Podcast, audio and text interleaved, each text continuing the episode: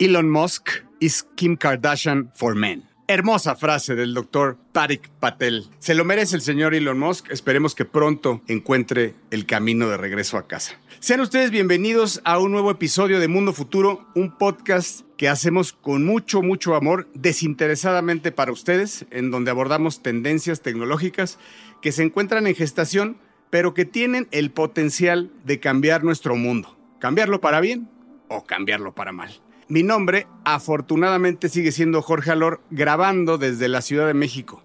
Y como siempre, y al pie del cañón, desde Seattle, Washington, el señor que lleva beats en la sangre, fotógrafo, hiker y genio, el señor Jimmy Lemon. Querido James, bienvenido a este tu podcast. Don Jorge, don Mario, don Emilio y a toda la gente que nos escucha, un placer como cada episodio.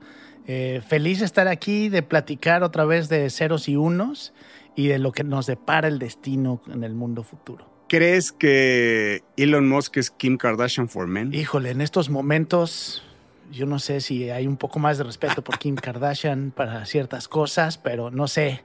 Momento interesante en la historia. Y también al sonoro rugir del cañón, diría yo, desde Silicon Valley, amigo de Peter Thiel, compadre de Mark Andreessen, el señor trader, chofer particular de sus hijas, el señor Mario Valle. Bienvenido, mi Mis hermano. carnales, que la inteligencia artificial suprema esté con todos ustedes y con el espíritu de Kim Kardashian, porque no hay persona que me esté cayendo más gorda en estas últimas semanas que Elon Musk. Le hago un llamado respetuoso a todos y todas las fans, pero en realidad son la gran mayoría, el 98.75% de los fans que idolatran a ese güey son hombres. Entonces les hago, mis carnales, un llamado atento para que le manden tweets y le digan, cálmate, por favor. Cálmate, por favor. Para que deje de estar haciendo el pinche ridículo y se siga concentrando. Bienvenidos, bienvenidas. Me da muchísimo gusto estar con mis senseis, James, Jorge, don Emilio en la producción. Muy contento de estar una vez más en esta grabación de su podcast de confianza Mundo Futuro. Acuérdense de ese bolillo legendario, el bolillo que nos ayuda a ver si les está gustando lo que estamos haciendo. Seguimos muy contentos de ver que estamos creciendo en audiencia y sobre todo de ver que la audiencia que nos escucha, por todo el feedback que nos manda, es gente que está produciendo contenido, gente que está haciendo podcast es la gente que nos está escuchando. Así que bienvenidos, mil gracias por estar acá. Esto es Mundo Futuro. Mundo futuro. Mundo futuro. Mundo futuro. El principio del fin. Es una producción de Sonoro. Con Jorge Alor, Mario Valle y Jaime Limón.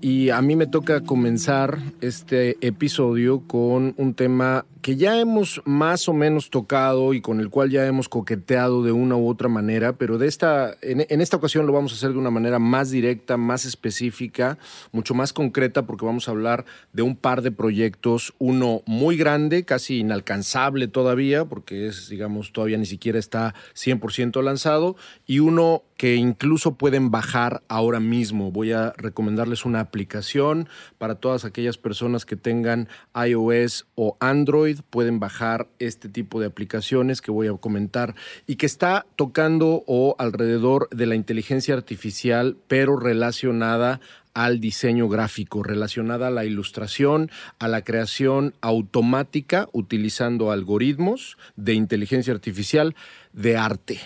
Esto lo quiero mencionar, Jorge Jaime, como una amenaza descarada para la gente que se dedica a ilustrar solamente y a diseñar solamente. Y hago énfasis en la palabra solamente porque definitivamente una de las cosas que me doy cuenta es que sin duda esto que les voy a platicar, que es un proyecto que se llama OpenAI, que ahora mismo les platicaré exactamente qué es, cuándo nació y qué está haciendo.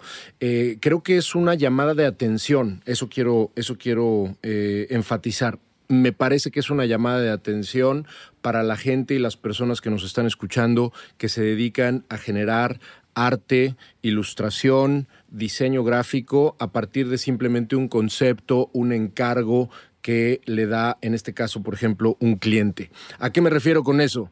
Imagínense que el cliente eres tú y que le dices a una máquina, a, un, a una inteligencia artificial, quiero que por favor, me, el, por favor es importante, hay que decir, eh, quiero que por favor me generes un astronauta. Siri, por favor. Por favorcito, exacto, Siri, por favorcito, genérame un astronauta montando un unicornio en fotorrealismo que esté dándole la vuelta al sol en el espacio exterior. Y entonces, con esa descripción solamente, el algoritmo de OpenAI, que es un, es un proyecto que depende de una compañía que tiene, que empezó como una non-profit y que ahora es una es un, es un open source ahora. Es un open source, pero ahora sí es, sí es for profit. Sí tiene un cap, se llama cap for profit, que es un for profit limitado y que comenzó, fíjense ustedes, hablando del señor Elon Musk. Elon Musk Peter Thiel, Reid Hoffman y Sam Altman, que algunos de ustedes lo, lo, recordarán como una de las personas que inició o de las primeras personas que inició Y Combinator, que es esta incubadora en Silicon Valley muy famosa, un gran angel investor acá en Silicon Valley que ha participado en Airbnb y en muchísimas otras startups. Bueno, pues Sam Altman, que ahora es el CEO de OpenAI, describe a este proyecto como una compañía de investigación y de ejecución alrededor de inteligencia artificial que tiene como misión asegurarse que la inteligencia artificial beneficia a toda la humanidad. Te interrumpo un poco, que eso nos lleva a algo que hemos hablado, que es el AI como servicio. O sea, as a service, ¿no? Que es un sueño que se ha perseguido durante algunas, ya pues desde que empezamos todo esto, hasta 15 años quizá, y que es que realmente el sueño original era que te conectabas al AI, eh, bueno, sigue siendo, ¿eh? O sea, digo, vamos hacia allá,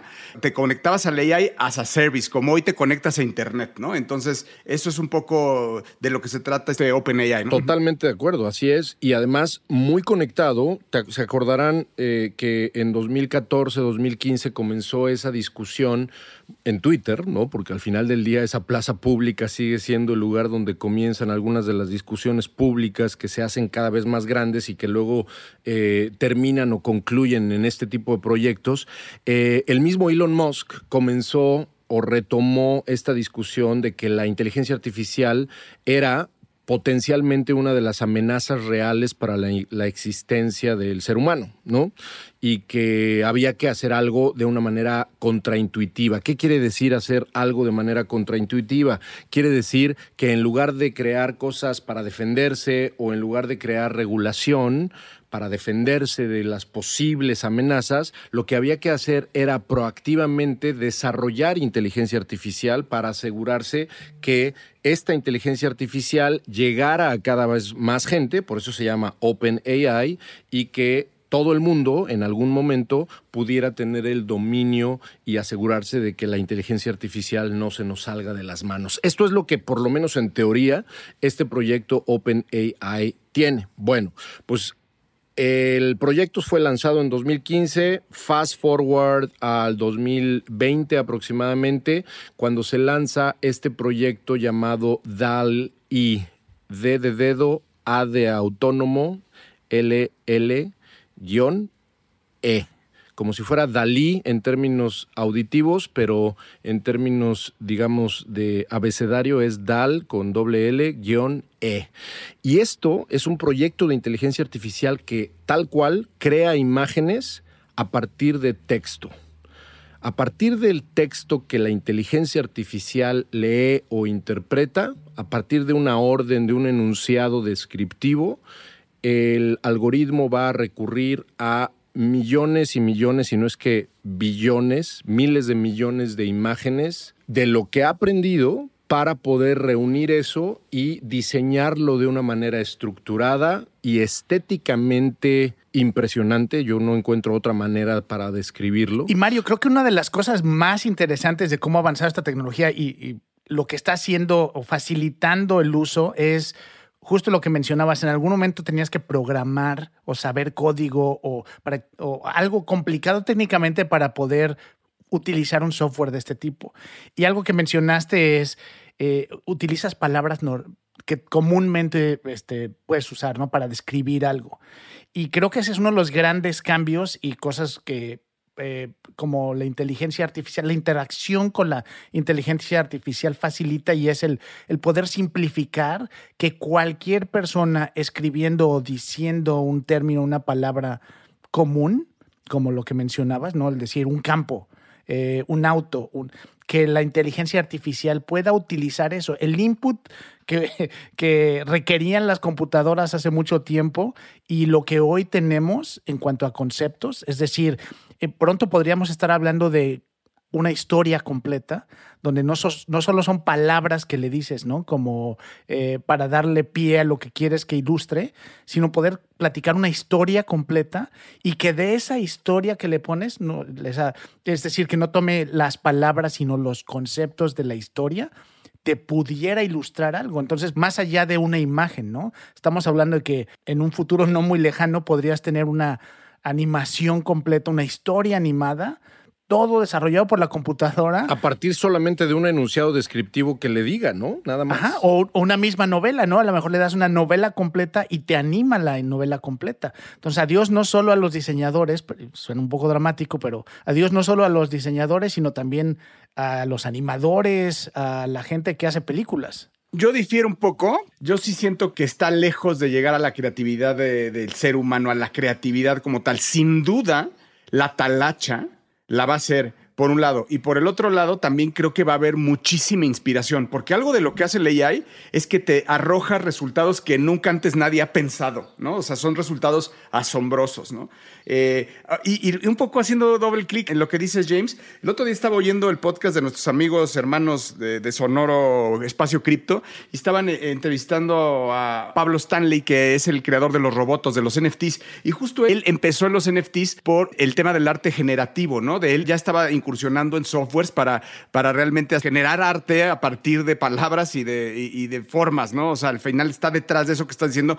Yo, según yo, no sé si estoy seguro, pero ya debe de andar dar algo muy cerca de lo que estás diciendo que pueda crear ya desde, a ver, los guiones, los copies, la historia y diferentes moods de, cómo se puede ver en, temas de ilustración hoy todavía, ¿no? Pero a ver, eh, sin duda podría haber películas autogeneradas, o sea, películas o series, estamos cerca de eso, de, tener películas o series que sean generadas totalmente por AI de, de pe a pa, ¿no? Pero de cualquier forma, lo que dice Mario también es, alguien, alguien mete los inputs. O sea, Pablo decía eso, hay, alguien tiene que estar metiendo, supervisando, llevándola, ¿no? O sea, creo que vamos a ver, creo que lo, va, lo que va a hacer todo esto es que suba la calidad de los entregables, por decirlo así, de alguna forma. Vamos a ver cosas loquísimas basadas en, en data impresionante, ¿no? Y, y, con unas realizaciones que no estamos acostumbrados y ni siquiera con, con el craft que estamos acostumbrados, porque esto ya estamos hablando de que probablemente tenga que ver con AR, con VR, ¿no?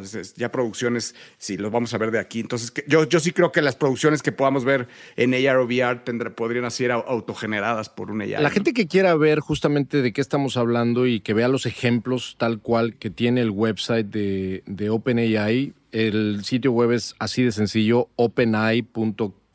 Échenle un ojo a los ejemplos. Va a ver justamente a qué nos estamos refiriendo cuando hablamos de que si le das el input o la descripción en un enunciado de quiero ver a un zorro al atardecer en un campo eh, al estilo de Claude Monet, eh, te lo hace, ¿no? Y te lo hace de una manera impresionante. A ver que diga, quiero ver, quiero ver un tlacuache sentado en una muela con caries, güey. A ver, exacto. exacto, exacto. Oye, fíjate que yo quiero recomendarles también, eh, y lo vamos a poner, a ver, a ver si el señor productor se digna a tuitear los, las ligas que programa por programa prometemos y no tenemos ese deliver todavía del, de Emilio Miller. Quiero decirles que, que este, este programa, el de, el de Google, o sea, el de Google que a mí me, me, vuela la cabeza, al que no lo haya visto es medio viejo el de, de inicio, pero lo han ido perfeccionando. Es, empezó como el proyecto de Inception y hoy en día se llama Deep Dream. Googlen Deep Dream de Google y vean, bueno, úsenlo porque aparte es gratuito, me parece. O sea, trataron de hacerlo este, en algún momento de paga nadie quiso porque lo que daban como la parte gratis era, era suficiente para la gente. les garantizo que se van a quedar clavados viendo esas imágenes cinco minutos con un efecto parecido al LSD o a la psilocybin, a la psilocibina. Eh, es un efecto psicodélico con unas imágenes impresionantes, como les decía, nunca antes vista por, por mis ojos, ¿no? O sea, cómo puedes eh, eh, tener ojos de pescado y luego te sale un perro y luego la Mona Lisa y luego, o sea, es, loquísimo, loquísimo. Y por cierto, e, esa historia de Deep Dream y de, esta, de, este software que fue basado en Deep Learning, eh, lo, viene bien contado en un libro que, por cierto, quiero recomendarles muchísimo a los dos y a los que nos están escuchando, que se llama Life, Life After Google, creo que ya les había dicho, The Fall of Big Data and the Rise of Blockchain Economy, que se oye medio cheesy el nombre, pero vaya, habla muchísimo de, eh, de, lo que es Google hoy y del poder que tiene más allá de las búsquedas, del poder de la data que le dice The System of the World. Una de, eh, viene contado en la historia de Deep Dream Generator entre ellas y viene muy bien contado también todo el, el, setting que hay hoy para la entrada del Web3 y, y cómo podemos descentralizar lo centralizado. Mundo futuro. Bueno, y para este episodio yo quería platicar con ustedes y no, no tanto ofrecer mucha más data porque es, es, es, un tema más bien a discutir, pero que se conecta muy bien con lo que Mario nos estaba platicando. Y es el tema de quién es dueño de contenidos digitales. Y, hoy en día, cuando vemos el crecimiento de los NFTs, del Web3, eh, de todos estos este, terrenos o lugares que puedes, espacios digitales que puedes comprar, ¿no? Eh, los bienes raíces de los que hemos hablado, todas esas cosas a las cuales queremos, este, o de las que hemos platicado y que son bien interesantes y que invitamos a la gente siempre a que explore. Cuando uno hace esas exploraciones y cuando uno se decide, bueno, quiero invertir en estas cosas, es bien importante igual que en la vida real, leer la letra chiquita, ¿no? La letra pequeña de los contratos y de los servicios. Y lo que quería platicar con ustedes un poco es los estos espacios vacíos, la falta de legislación que hay todavía para la compra y la propiedad. Y creo que ese es el tema en general, ¿no? Es la propiedad de contenidos digitales y que creo que mucha gente, y a lo mejor mucha gente que nos escucha, no ha podido dedicar el tiempo a entender cómo funcionan a grandes rasgos, lo que sucede es que cuando ustedes compran algo eh, en el mundo digital que es dependiente de una empresa o de un servicio, en realidad ustedes están atendiendo, y esto pocos, poca gente, me incluyo, este, no, o la mayoría de la gente, perdón, eh, no leemos los términos de servicio a detalle. Pero la mayoría de estos servicios, la mayoría de estos bienes, cuando tú lees los términos de servicio, tiene muchas implicaciones y dependencias a cómo funciona la empresa. Voy a dar un ejemplo muy rápido. Si ustedes compran un eh, bien raíz virtual, en, y hoy hemos hablado de muchas opciones en los episodios pasados, y ustedes hacen algo que rompe las reglas, al haber aceptado los términos de uso de ese lugar o de ese sistema o de ese servicio, ustedes pueden ser expulsados del sistema, ¿no? No tener acceso. Y eso es común, totalmente común. De hecho, las tiendas donde ustedes compran su música, donde este, rentan películas, todo eso existe. El tema es que aquí estamos haciendo ya inversiones más grandes. Entonces, es bien importante entender que con los términos de uso de todos estos servicios y espacios, uno no tiene asegurado su inversión porque además no hay legislación que apoye al dueño de un terreno virtual, llamémosle así, a que pueda reclamar si no siguió las reglas que existían en ese espacio virtual. Entonces, más que nada, y quería platicar con ustedes, es, un llamado a una, si ustedes están pensando en invertir, lean muy bien los términos y la, y la manera en que eh, se puede atribuir la propiedad de estas inversiones digitales o contenidos digitales que van desde NFTs hasta, como mencioné, terrenos, porque al final del día todo está atado al servicio y al proveedor que un día puede desaparecer o cambiar estos términos y sus inversiones están en riesgo o desaparecen. Es impresionante esta, esta, esta parte que es aplica a todos los softwares y aplica a muchísimos años atrás de que nadie está acostumbrado a leer los términos y condiciones de uso, ¿no? Muchas veces al usar un servicio como Facebook, como Twitter, como Instagram, en nuestros tiempos al instalar un software como Word, como Excel, etcétera, simplemente es ya estamos acostumbrados al scroll down, al scroll down y vámonos, darle a aceptar. De hecho, está la broma eh, que solamente los asesinos seriales leen este los términos y condiciones, ¿no? Y las licencias de uso. Eh, creo que es una invitación doble, es una invitación a quien quiera invertir en esto, a que entienda cómo funciona. Y la segunda invitación es a quienes tengan que ver con legislación y que entre todos pidamos que haya certidumbre. ¿no? Que, porque hoy hay un vacío legal ahí y necesitamos cerrarlo porque todas estas inversiones no van a desaparecer. Y, va rápido, ¿eh? O sea, la verdad es que justo ahorita me, puse a buscar lo que estabas hablando, James, me puse a buscar en mi mail porque me llegó una invitación que ¿qué onda con esto? Pero viene al caso. Y, fíjate, es, me, están invitando a mí, o no sé por qué me llegó, pero es eh, un seminario que se llama La validez jurídica del metaverso. Y el temario dice, es justo, ¿no? dice, introducción sobre la validez jurídica del metaverso, cumplimiento de derechos en el metaverso, bueno, etcétera, ¿no? Son algunos de los puntos que hay en este seminario, seminario que me llegó, la, verdad, de la nada. Y si alguien está interesado, lo voy a poner a ver si el, eh, si, si, el productor se digna eh, por ahí tuitear. Qué buleada te están metiendo en este episodio, mi, mi, querido Emilio. Sí, pobre Emilio, está tocando. Si se digna, este, en este momento para ustedes, eh, queridos podescuchas, le estoy eh, cumpliendo con mi trabajo de forwardearle el mail a Emilio. Si a ustedes, si llega a ustedes, serán, serán, correrán suerte. Yo la verdad es que creo que no va a pasar, pero, pero bueno, si se llama la validez jurídica el metaverso, si no, Google, Google no crean en Emilio y, acudan. Ahora, pero eso que estás diciendo, Jorge, me preocupa porque la chingada palabra metaverso sigue siendo una palabra totalmente, totalmente, o sea... Inventadísima. Inventadísima. Eh, tus derechos en el metaverso, qué verga, ¿no? Claro, o sea, a ver, esto no quiere decir, esto puede ser un hoax, ¿no? O sea, una broma al final no, no, o sea, digo, no una broma de que no exista, sino pues de que no tenga la calidad de contenido que, que, que, que se, que se espere. Creo que lo importante es tener la conversación, ¿no, Jorge? Y lo que decías, porque los pasos que faltan son, hoy es, y Jorge lo ha dicho un chorro de veces también, Mario, este, ustedes lo han dicho, esto es, hoy, ahorita es el, el viejo oeste, es los pioneros, es eh, investigar y probar y cosas, pero no hay certidumbre. Lo que sigue es certidumbre.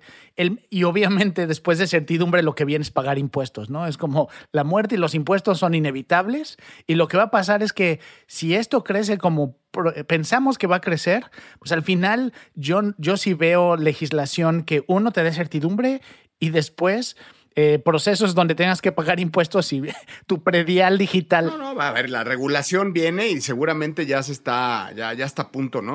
bueno, en Estados Unidos ya está, la, ya, está la regulación, aquí en México ya se está gestando, no sabemos por dónde viene, si viene al, al valor agregado probablemente en el tema del cripto, eh, pero a mí lo que me preocupa es que que siempre vamos a ir adelante de la regulación. La regulación siempre llega tarde. Sí. La regulación siempre llega tarde. Hoy en día ya cuánta gente, te podría decir por miles, James, son gente ya escameada este, e, e, en NFTs, este, y pues no tienes más que, más que irte a tu esquina a llorar, ¿no? Entonces, al final del día, lo que quiero eh, dejarles a quien nos escucha es no tenga miedo, más bien infórmese. Eh, esto es algo, son tendencias que no van a desaparecer pero tenemos que estar atentos, sobre todo cuando tiene que ver con su dinero. Entonces, recuerde, eh, como en el mundo real, léale la letra chiquita antes de meter dinero y, eh, sigamos eh, como pioneros, sigamos aprendiendo y empujando porque esto se haga de una manera formal y tengamos más certidumbre.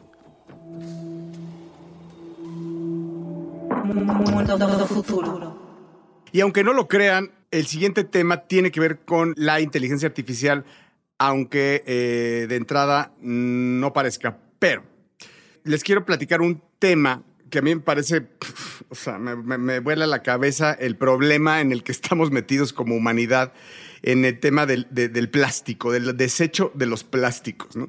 No sé, les voy a dar algunos números, ¿no? Como hay 5 billones de trozos de plástico flotando en los océanos. Seguramente muchos de ustedes ya lo saben, pero crean una isla de basura que es de 1.6 millones de kilómetros cuadrados. Esto es tres veces el tamaño de Francia. De verdad me cuesta trabajo pensar dónde está esta isla y si le pones en Google sale, o sea, dónde está la isla de basura. Hablando más sobre temas de plástico, pues los plásticos representan el 85% de todos los desechos que tenemos los humanos y van a dar al mar. Solo el 9% de los plásticos se recicla. Y el proceso de reciclamiento de del plástico es sumamente caro y difícil. O sea, se, se, tiene que separar, no es tan fácil. Lo que se separa mucho es el PET, porque, porque hay muchos tipos de plástico. El que más se recicla es el PET. Y el PET es muy difícil. Hay diferentes tipos de PET. Solo un tipo de PET es el que se, bueno, un par de, tipos de PET se recicla y es muy difícil, se tiene que lavar, o sea, hay muchos recursos detrás del reciclamiento del PET en este caso, que es lo que está contaminando tanto. Se tiene que lavar, se tiene que desetiquetar, se tiene que quitar las tapas, este, y, después se muele y, esa, y esas escamas que quedan, pues son las que se usan luego de materia prima para poder hacer otros materiales hechos de PET. Pero al final de cuentas eso representa el 10% de lo que se produce, o sea, nada. El resto de ese plástico que tarda cientos de miles de años en descomponerse está en el mar, en una isla tres veces el tamaño de Francia o enterrado en la tierra. Eh, es, un, es un problema gigantesco que nos estamos enfrentando. Resulta, y quiero hablar de las enzimas. Las enzimas son moléculas de naturaleza proteica, o sea, son medio proteínas que básicamente tienen la capacidad de acelerar las reacciones químicas dentro de nuestro cuerpo o dentro de diferentes células. ¿Se acuerdan que en la, escuela los vimos como un Pac-Man? Eh, eh, las enzimas son como un Pac-Man que comen eh, sustratos. Al final, cada enzima tiene, imagínense que en la, en la, boquita del Pac-Man tienen como una llave diferente, ¿no? Cada, cada, cada enzima tiene una diferente llave, y cuando encuentra su contrallave es lo que se la come y genera un resultado que es el que después las, las, las, perdón, las bacterias llegan y hacen su chamba, etcétera. Pero estas enzimas, una inteligencia artificial que se creó con una supercomputadora en la universidad, una supercomputadora que se llama Maverick 2. O sea, hizo, hizo combinaciones de llaves dentro del Pac-Man para encontrar con inteligencia artificial cuál era la enzima, o el, quiero irme al ejemplo, cuál es el Pac-Man que correspondía a, a, los a, comerse el plástico. O sea, dijeron, bueno, el plástico tiene una llave y voy a hacer el Pac-Man que tenga la otra llave la enzima. Y que le dan. Y que le dan. Y entonces ahora crearon una enzima, o más bien diferentes tipos de enzima con diferentes llaves, que pueden deshacer en de 12 a 48 horas los plásticos. Y ya pusieron videos en donde imagínense que están viendo un, no sé, un, es, es el típico holder de los six packs ¿no? De que, tiene un plástico súper fuerte, que es horrible y que se va al mar y que ya se les, pone a las tortugas y eso, lo y, lo ponen en cámara rápida y se ve cómo lo deshace en 12 horas. Se lo come, materialmente lo deshace en, en 12 horas y lo vuelve y se vuelve un sustrato, se vuelve un sustrato que eso que queda puede ser fácilmente reutilizado para volver a ser PET. Entonces, a mí se me hace una noticia increíble y, si esto de verdad representa, si esto, es, si esto de verdad eh, eh, tiene éxito, pues representa realmente una esperanza increíble para el futuro de nosotros, de la humanidad y de algo que, que, vaya. Ustedes saben que yo estoy mucho tiempo en Acapulco y, es tristísimo, tristísimo de llorar como la falta de conciencia y la contaminación que hay en las playas es de verdad algo que no puede seguir. Y es un tema, Jorge, que además es ultra urgente. Acaban de hacer una investigación en Ámsterdam, la Universidad Brige en Ámsterdam, y eh, en el 80% de las personas que checaron ya tenían microplásticos en la sangre. Es, es, una cosa urgente. Entonces, esta noticia de verdad nos hace falta más información y más este, desarrollos de este tipo, porque sí, es una carrera que de pronto se nos olvida, son cosas que tenemos alrededor, pero que al final estamos pagando el precio, ¿no? Me queda la duda, ¿qué pasa con esas enzimas una vez que se comen o se desa- desaparecen todo ese plástico, no? Hay un resultado y ese resultado se puede, o sea, ese material resultante se puede reutilizar para volver a hacer Sí, plástico. creo que las enzimas no las sueltas en la naturaleza, ¿no? A lo que me suena es, es un espacio controlado donde podrías estar generando, porque Y es una, es una enzima hecha por los humanos, pero creada de diseño por la, por la inteligencia artificial. Pero sí, va- a lo me- sí me imagino un futuro con plantas realmente recicladoras, porque hoy en día lo que tenemos como reciclaje es un poco extraño. Plantas utilizando ese- esa enzima o centros, ¿no? De reciclaje. Bueno, o sea, como dices, o sea, mira, por lo pronto frenarlo. Sí. Ya no vamos a echarle el cubetazo a la isla esa. Y, pero, pero bueno, a ver, ese es otro problema. Ya vemos cómo nos deshacemos luego de la isla. Va a llegar, va a llegar este, Godzilla Pet. Sí, la Qué horror. Pues con esto nos despedimos. Esperamos que la hayan gozado de la manera en que nosotros la gozamos y nos divertimos. Eh, nos despedimos eh, mandándoles un gran, gran abrazo con mucho amor. Los invitamos a, seguir nuestro, nuestro Twitter, que es arroba Mundo Futuro guion bajo, lo lleva el señor eh, Emilio Miller, que es nuestro productor y que si eh, ya aquí están, estoy viendo en nuestro chat todas las ligas y que las va a poner este, puntual, puntualmente. Si quieren se- seguir la sabiduría del señor Jaime Limón, por favor síganlo en arroba Mr. Lemon en Twitter. Y si quieren seguir al señor eh, Mario Valle, síganlo arroba Bill. Y si no quieren leer nada, porque no pongo nada, si quieren leer poco pero sustancioso, síganme a un servidor, arroba el padrino. Así que con esto despedimos. Gracias, James. Gracias, Mayito. Los amo. Abrazos. Gracias. Esto fue Mundo Futuro, el principio del fin.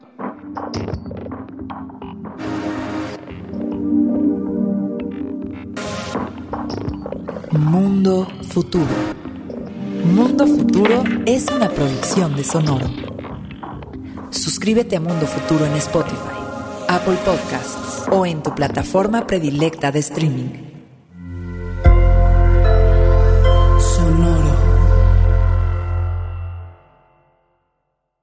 Hello, it is Ryan, and I was on a flight the other day playing one of my favorite social spin slot games on chumbacasino.com. I looked over the person sitting next to me, and you know what they were doing? They were also playing Chumba Casino. Coincidence? I think not. Everybody's loving having fun with it. Chumba Casino is home to hundreds of casino style games that you can play for free anytime, anywhere, even at 30,000 feet. So sign up now at chumbacasino.com to claim your free welcome bonus. That's chumbacasino.com and live the Chumba life. No purchase necessary. Group. Void prohibited by law. See terms and conditions. 18 plus.